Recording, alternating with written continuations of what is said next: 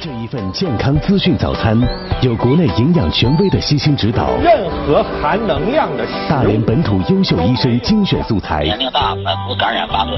很多甲状腺疾病患者到了比较严重首先，这种评估和筛查的调剂宝宝和妈妈喜欢的口味，更有志同道合的圈层分享，养师俱乐部有家，还有七零八零两位爱家主理人的用心烹制。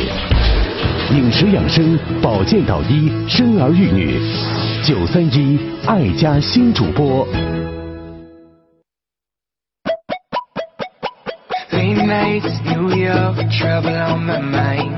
Late nights, New York, trouble on my mind. Cross town to the west end, I'm wasting my time. Down south, back road.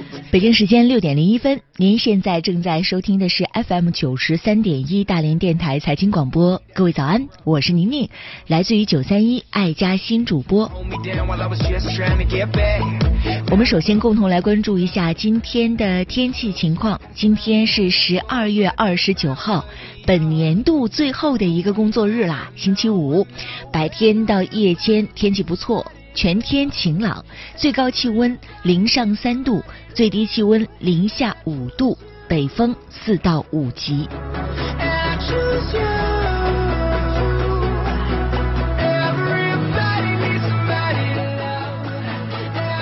我们再纵览一下，呃，从三十号到一月一号，也就是二零一八年的第一天，呃，这三天假日的天气情况怎么样呢？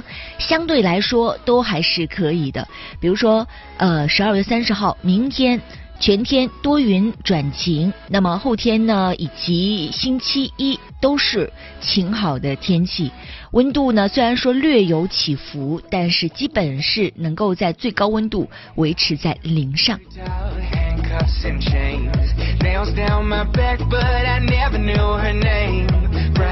爱家新主播不光是二零一七年整个年度，在每个工作日早晨的这个时间来陪伴您，跟您共同分享健康的一些信息。在二零一八年的整个年度，每个工作日早上的六点钟到七点半，也是由我们陪伴着各位。呃，我们的节目行程安排，每个早晨六点到六点半的时候呢，为您带来的是“辣妈日记”的板块。那么六点半到七点半的节目时间当中呢，为您带来的是全年龄段的健康、营养以及跟家庭关系，还有呢就是我们的人际关系密切相关的绕健康周边的话题。所以在节目当中，有时候会听到我们像唠家常一样，呃，说的信息都还是挺庞杂的。但是我们希望没有什么绝对肯定的答案，但是把这些信息全都铺陈开来，能够让大家更多的去思考，或者是我们能够置换更多的多元的一些想法，在健康的或者是追寻健康的路上，我们能够相伴同行。想要找到南艺，它是。呃，全年龄段的健康啊、营养呀、疾病的导医导诊信息服务都能够提供。他的微信、短信、电话将服务做到底，关联在一个号码上：幺八零九四个八七四六，幺八零九四个八七四六。那么想要找到我呢，我只关注于跟育儿、孕育相关的信息。我的微信号码，呃，全拼搜索邵宁宁。同时呢，在新浪微博当中，你也可以找到我们。找到南艺的话，搜索“电台南艺”；想要找到我的话，可以搜索“小宝妈宁宁”。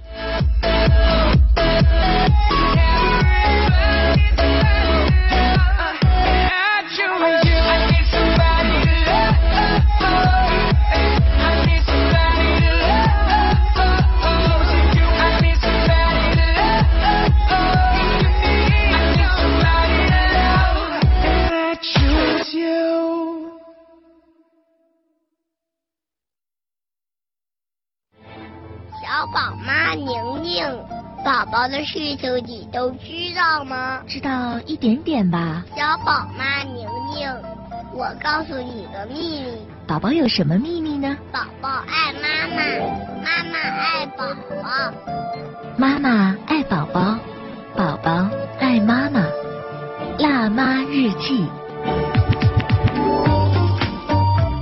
辣妈日记关注在孕期，包括在产后，还有很长的陪伴孩子共同成长的过程当中，啊，你所关注的话题，你可以通过。各种方式向我提问，比如说新浪微博，比如说微专微信的公众号，都是可以搜索“小宝妈宁宁”来找到我。与此同时呢，还可以通过微信的方式向我来提问。首先来回答一下昨天在我的微信当中，呃，有几个非常经典的问题。一个是一位宝爸向我提问说，想问一下孩子多大年龄可以看电视？那么包括看电视的这个时间应该是多长时间？呃，具体从美国儿科学会他的建议上来说，因为像这种具体的建议，可能我们国内包括行业协会呀，包括嗯，比如说这个专业的行业组织啊，可能这方面的建议这么细致化的建议还比较少，所以一般我们可能都会参照美国儿科学会。或者是美国视光学会给的建议，那同时呢，把这样的一些建议整理一下，提供给大家，大家可以根据各自家庭的情况来，呃，根据孩子的情况，让孩子去看电视。其实不光是看电视啊，这个时间它也包括看手机、看这个终端的一些媒体，包括 Pad 呀，还有电脑啊等等。呃，这么说吧。在美国儿科学会的建议当中，包括美国视光学会的建议当中，他们都是建议两岁以上的孩子才要去接触电视或者是终端媒体、屏幕终端啊。呃，时间呢是这样，美国儿科学会的建议就是每次的时间不要超过半个小时，那么全天累积的时间不要超过两个小时。实际上。通常在我跟家长聊天的过程当中，我就会发现，大家把这个时间只局限在看电脑、看电视，而往往忽略了手机。其实手机对于孩子的视力的影响，跟电视相比，我觉得是更大的。所以我在这里也算是自我勉励，与此同时，也是我们共同勉励吧，互相共勉吧。就是尽量不要在孩子面前拿手机。我昨天因为每天晚上跟小宝共读之后，给他读完绘本，他就要睡觉了。但是因为现在我们已经是分房了，所以他还在适应的阶段。我一般都在他的床上，然后啊陪他入睡着，然后把灯关掉，嗯，再再回到我们的房间，或者是因为他上下床，我再回到下床，他睡在上床。嗯，在这个过程当中，我一般都在旁边看书。然后昨天小宝突然问我一个问题，他说：“妈妈，你为什么不看手机，你只爱看书呢？”然后，哎，当时我就本能的回应他，我说：“我觉得书比手机有意思。即使是我不看书的时候，基本基本上我就会看那个 Kindle。”然后。我就跟他说：“我说我觉得书比手机有意思，但等他睡着了之后，然后我自己想一想，其实我内心当中还是觉得哎有一点小骄傲的，就是或者是自己有一点小小的成就感，就是我之前曾经也嗯怎么说呢，勉励过自己吧，就是尽量不要在孩子面前拿起手机。当然了，除了睡觉之前的这一段时间，其实。”在孩子放学之后，就是陪伴孩子傍晚的这一段时间当中，我还是会频频的拿起手机。现在我也渐渐的在锻炼我自己，说要把手机放下，尽量不要把工作带到跟孩子共同去玩的这个过程当中。因为其实你会发现，有时候我们拿起手机，它是很容易分散你的注意力的。包括我们好像貌似在跟孩子，呃。玩的过过程当中，我们觉得好像在跟他玩啊。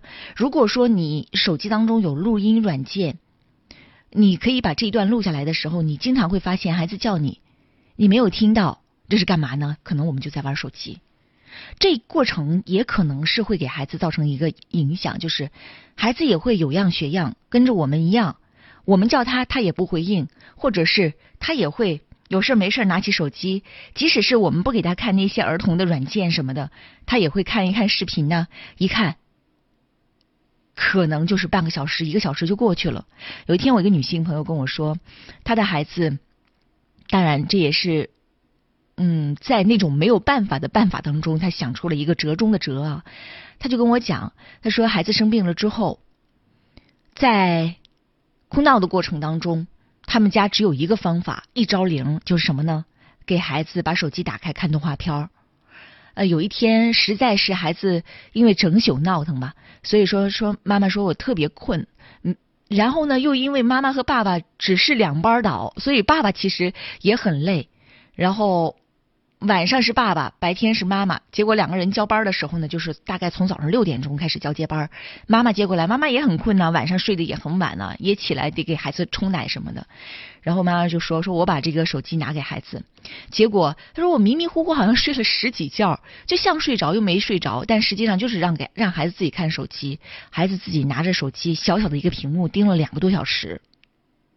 最后手机没电了，孩子才叫妈妈说：‘妈妈，你起来，你给我充电。’”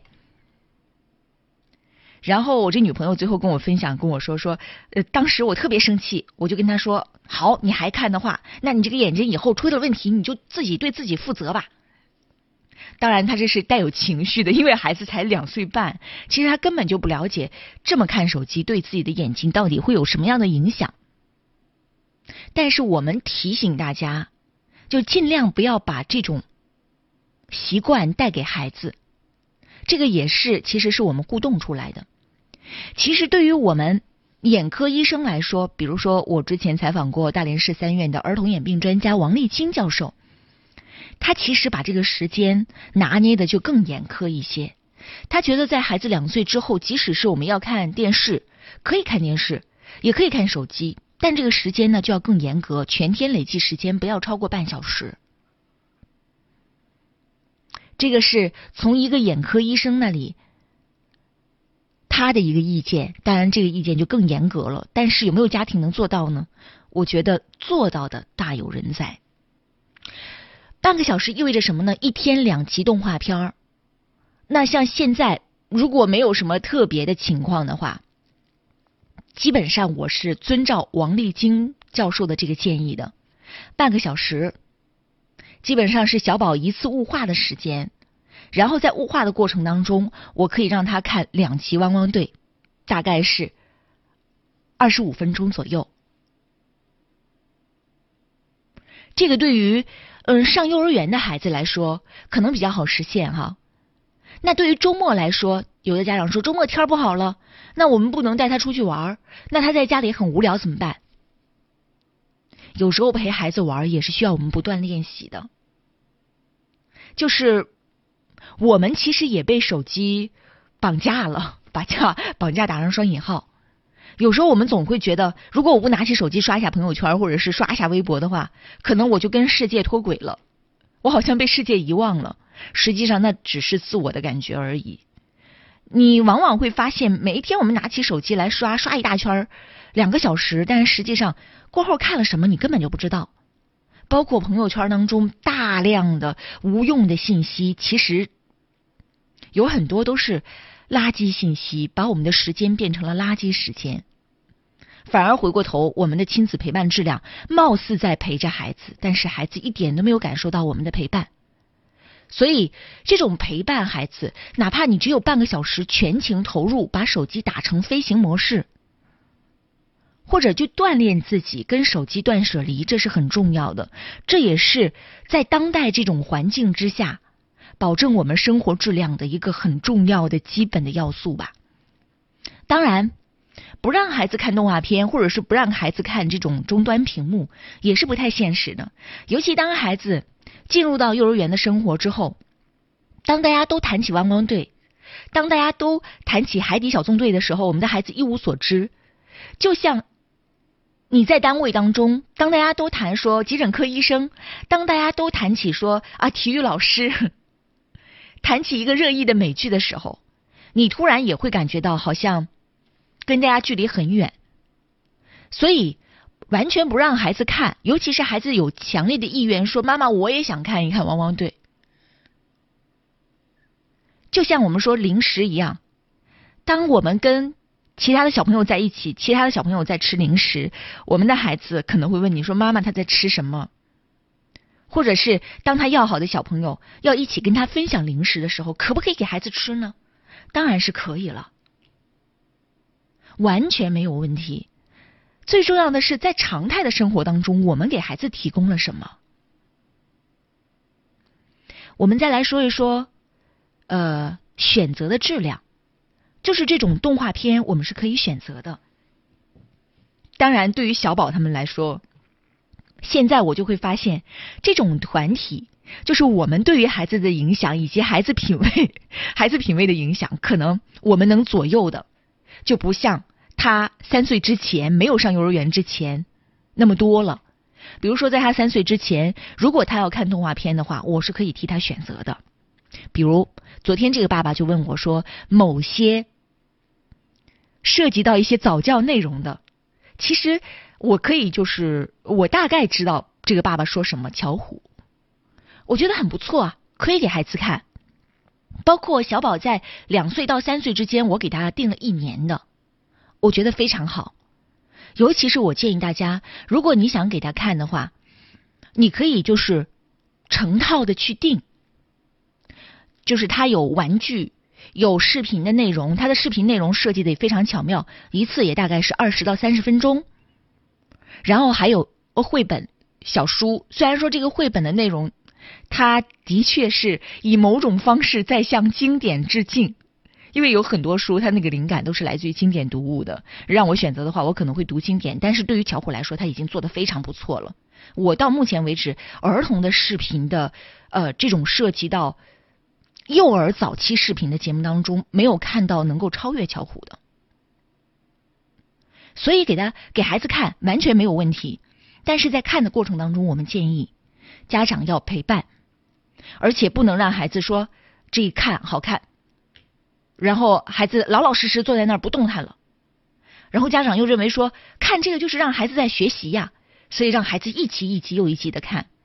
对于孩子的早期教育是没有什么能够超越孩子的跟亲人的这种互动，跟爸爸妈妈跟周边亲人的这种互动。孩子的早期学习就是交互型的学习。而不是巧虎，虽然说它也是涉及到一些呃早期的教育类的一些内容，比如说生活习惯呐，比如说甚至有一些简单的认识形状啊、认识颜色呀这样的一些内容。但是从它的我们如果真的要追求所谓的学习的效果的话，什么都没有，家长跟孩子共同去玩儿重要。共同在这个玩儿当中，告诉孩子一些常识重要。包括我想巧虎的设置初衷，你看到它后边有一些家长跟孩子共同互动的内容，包括这些玩具，都是要提倡家长跟孩子共同去玩的。它有一些非常好的这种桌游，我觉得都很棒。如果你定了一个巧虎一年一千多块钱吧，你只是让孩子去看视频，然后让孩子自己玩玩具的话，那。这个巧虎的价值应该打一个对折，甚至还要再狠狠打折。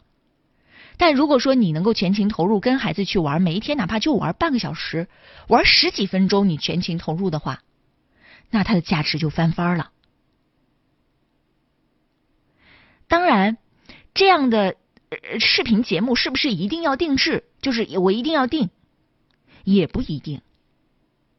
你也可以上视频当中。去找一些类似于这样的一些早期的呃教育性的内容，比如说有英文启蒙的，比如说有这种陪伴性的，还有比如说我就是想给孩子看小猪佩奇，一集五六分钟，我一天给他看个两三集也可以呀，都是没有问题的。不要太过于期待说我们的这种视频节目能够给孩子带来什么翻天覆地的变化。这种只是作为孩子的一个娱乐内容而已。对于孩子最重要的还是家长的陪伴、陪玩、陪聊、陪看、陪行。这个是在孩子看电视方面，我们给大家的一些建议。包括电视节目，其实我们是不建议给孩子去看的，因为即使要看的话，成人是要陪在孩子身边的。呃，现在基本上都是能够实现网络啊，网络电视很厉害，这个广告真的很厉害。有一天，小宝的一个好朋友到我们家，然后这好朋友脱口而出，就是一个呃电视的这个网络电视当中，每一次在前边，虽然它的广告很少，但是在它的开机之前都会有什么什么理财的广告，哇，脱口而出，咔咔咔咔咔，你看这种潜移默化。所以有时候我们一定要告诉孩子说，这个广告代表着什么。比如说，我们现在电视台有一些广告频道，呃，有一些这个儿童频道，它的广告都是专门针对于孩子去的。我们要告诉孩子，广告是什么？广告未必像他说的这样。真的里边就有八块就一杯牛奶吗？真的海的味道就在里边吗？不是这样的，还有就是尽量要让孩子看专门的孩子的视频内容，尽量不要让孩子去看这一些成人的一些，比如说视频的内容，它里边可能色情啊、暴力的内容啊，呃，色情的内容可能涉及的比较少啊，但是也会有家长会说说，比如说里边涉及到一些很亲密的镜头，孩子肯可能会问你说：“妈妈，这是在干什么？”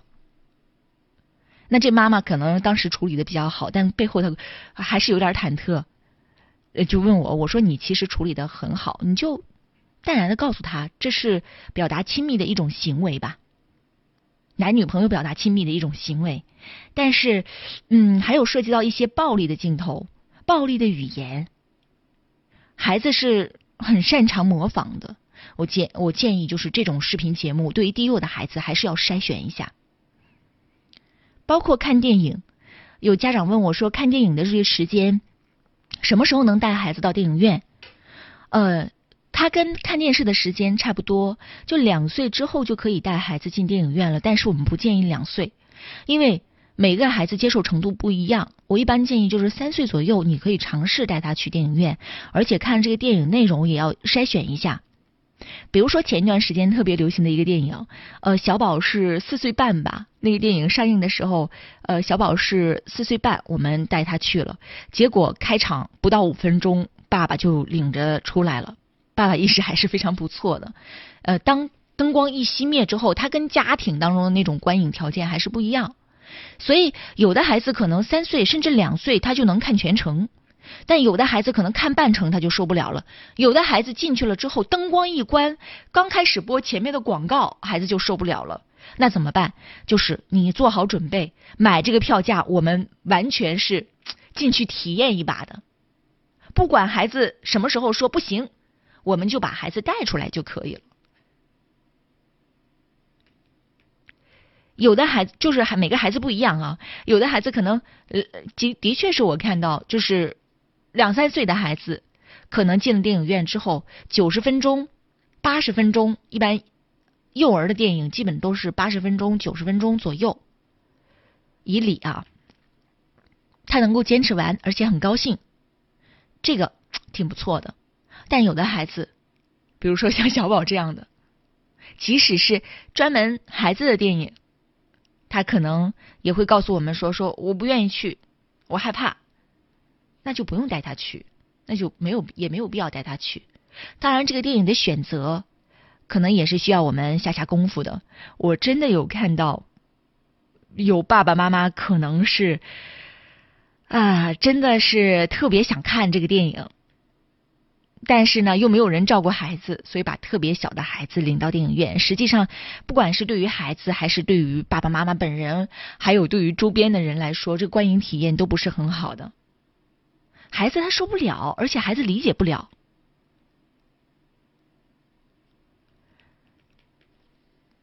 这个是今天我们在孩子看视频终端内容的时候，我们给大家的一些建议。呃，更多的内容您也可以通过我的微信或者是新浪微博来找到我，跟我进行交流。辣妈日记。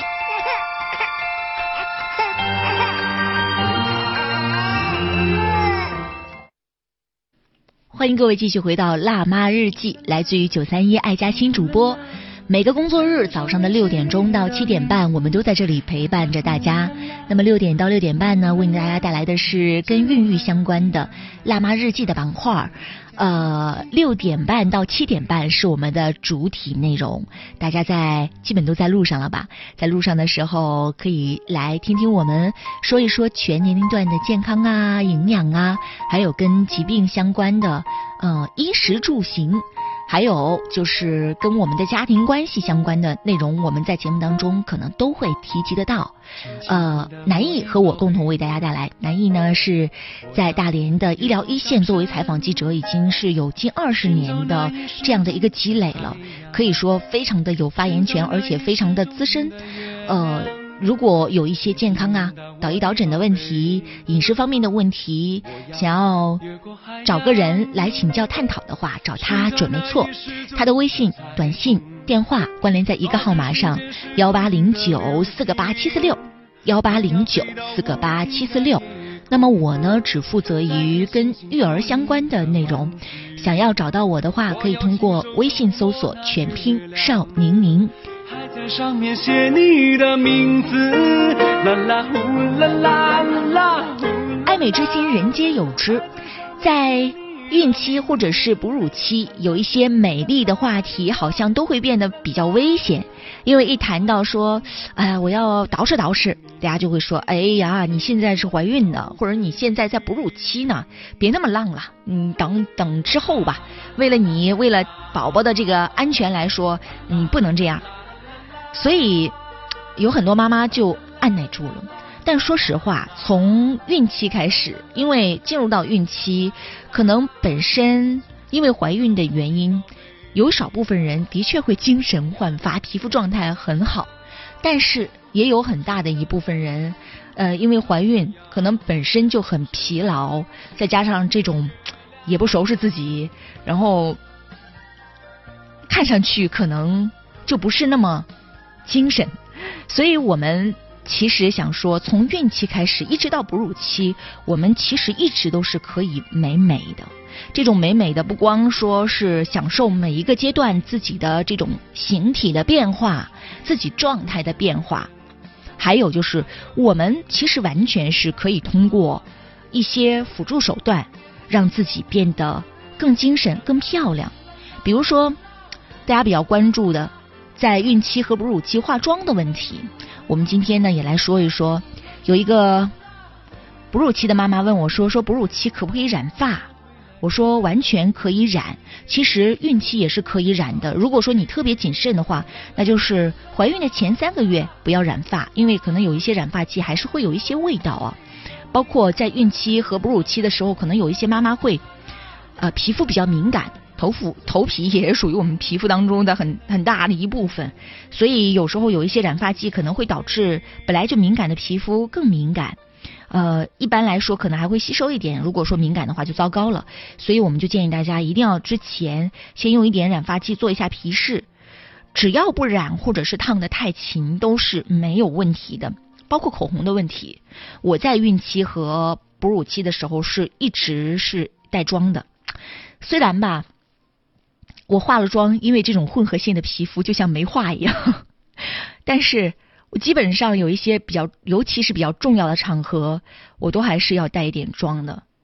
呃，像这种口红，我也是常用的，非常的神奇。当没有什么精神的时候，哎，一支颜色比较合理的口红，马上就会让你精神焕发。有一些有一些人会说说口红含铅。的确是曾经有检测，嗯，百分之六十左右的口红都中招了。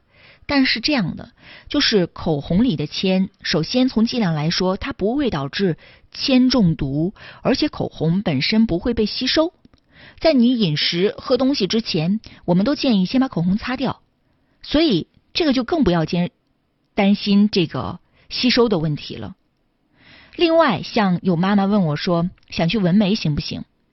不管是孕期还是哺乳期，纹眉我们是不太建议的，这个是要注意的。包括一些微整的项目，打肉毒杆菌呐，纹眉呀，这一些纹唇线呐，我们都是不太建议的。指甲，我在上周的时候，然后把自己的指甲去做了一个甲油胶，也是没有什么问题的。但是我们要提到，不管是染发还是染指甲的产品，都是要用安全的产品，也就是品牌产品。这点很重要，所有的化妆品都要用品牌的，千万不要相相信可能在朋友圈说，哎，我我完全是安全无副作用，不含铅，呃，就是空口无凭吧。从这方面来说，我还是比较信赖品牌产品。如果说大品牌都做不到的话，我们怎么能保证一些小品牌交流这方面的这个话题？也欢迎大家通过微信或者新浪微博的方式跟我们进行交流。稍微休息一下，马上进入爱家新主播的主体内容。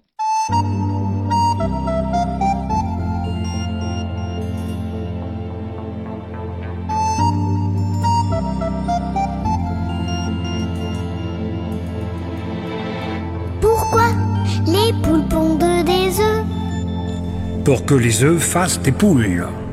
Pourquoi les amoureux s'embrassent? C'est pour que les pigeons roulent. Pourquoi les jolies fleurs se fanent? Parce que ça fait partie du charme. Pourquoi le diable est le bon Dieu? C'est pour faire parler les curieux.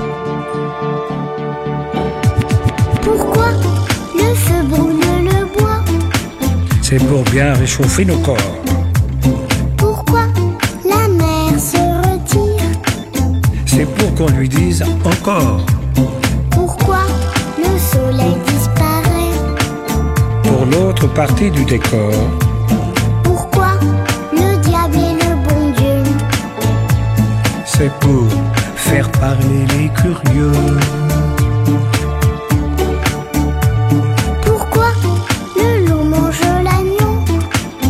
Parce qu'il faut bien se nourrir. Pourquoi le lièvre et la tortue? Parce que rien ne sert de courir. Pourquoi les anges ont-ils des ailes? Pour nous faire croire au Père Noël. Pourquoi le diable est le bon Dieu? C'est pour faire parler les curieux.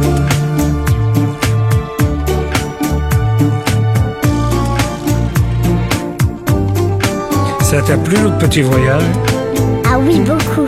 On a vu des belles choses, hein J'aurais bien voulu voir des sauterelles Sauterelles. Pourquoi des sauterelles et des libellules aussi. Bon, La prochaine fois, d'accord. D'accord. Je peux te demander quelque chose Quoi encore On continue, mais cette fois-ci, c'est toi qui chantes. Pas question. S'il te plaît. Non, non et non. Allez, c'est le dernier couplet. Tu crois pas que tu pousses un peu le bouchon Pourquoi notre cœur fait tic-tac? Parce que la pluie fait flic-flac. Pourquoi le temps passe si vite? Parce que le vent lui rend visite. Pourquoi tu me prends par la main? Parce qu'avec toi, je suis bien. Pourquoi le diable est le bon Dieu?